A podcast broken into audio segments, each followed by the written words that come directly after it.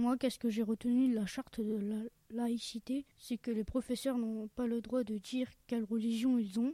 Ils doivent rester neutres et faire attention de ne pas dire certaines choses devant les élèves. Comme on vit dans le même pays, on doit tous apprendre les mêmes choses dans toutes les matières et dans toutes les écoles de France, parce que pour vivre ensemble, il faut partager les mêmes choses, même si on a des différences.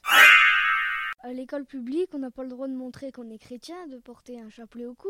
Ou alors, il faut le mettre sous son maillot, c'est notre vie privée, personne ne doit le savoir. Ils doivent aussi respecter toutes les règles de l'école et travailler avec les autres du mieux qu'ils peuvent. Les adultes qui travaillent à l'école doivent montrer l'exemple.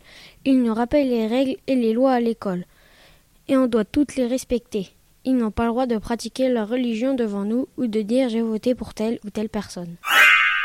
À l'école publique, on doit accepter tous les enfants, qu'ils soient noirs, blancs, juifs ou musulmans, français ou pas français, ou handicapés.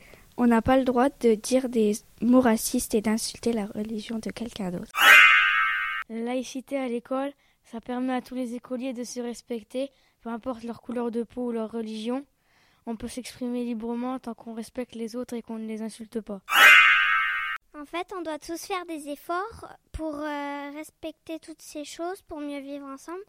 Mais il faut savoir aussi euh, accepter les différences des autres, parce que si on était tous pareils, ce serait un peu triste. Aucun élève ou adulte de l'école ne doit porter de choses qui montrent sa religion, comme la croix avec Jésus ou le voile sur la tête. Une religion reste personnelle, en tout cas à l'école. Bah pour moi en fait la laïcité à l'école c'est que tous les élèves bah ils doivent euh, respecter toutes les matières, tous les exercices que leur enseignant leur propose ou leur demande de faire.